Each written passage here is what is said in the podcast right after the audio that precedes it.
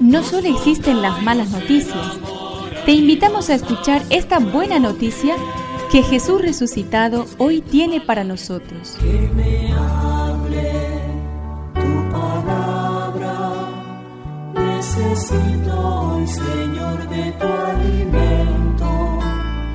Hoy en todo el mundo se escuchará esta palabra. Mateo 1 del 18 al 24. Este fue el origen de Jesucristo.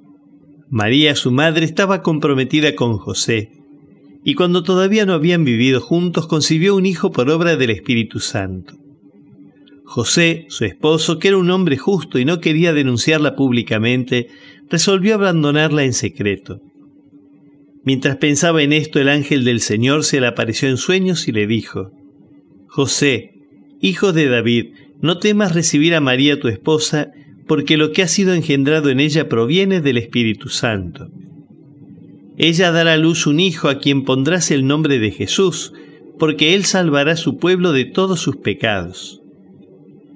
Y todo esto sucedió para que se cumpliera lo que el Señor había anunciado por el profeta.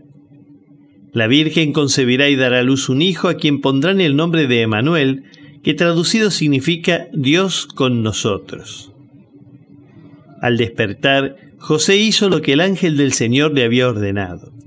Llevó a María a su casa.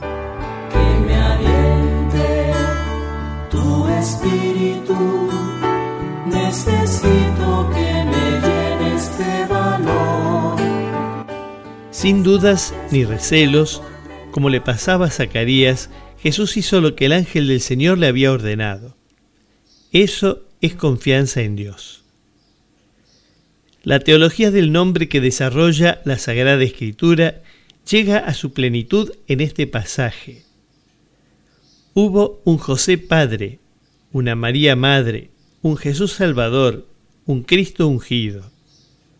Hubo un conjunto de nombres que significan familia, otro conjunto más grande aún que significa iglesia. Todo esto sucede para que se cumpla la voluntad de Dios. Dios siempre nos sorprende. Tu oración puede pedir hoy al Señor que siempre quede en tu corazón la posibilidad de ser sorprendido por Él y seguir creciendo en el Espíritu. Actúa de forma que también puedan decir de ti que eres una persona justa.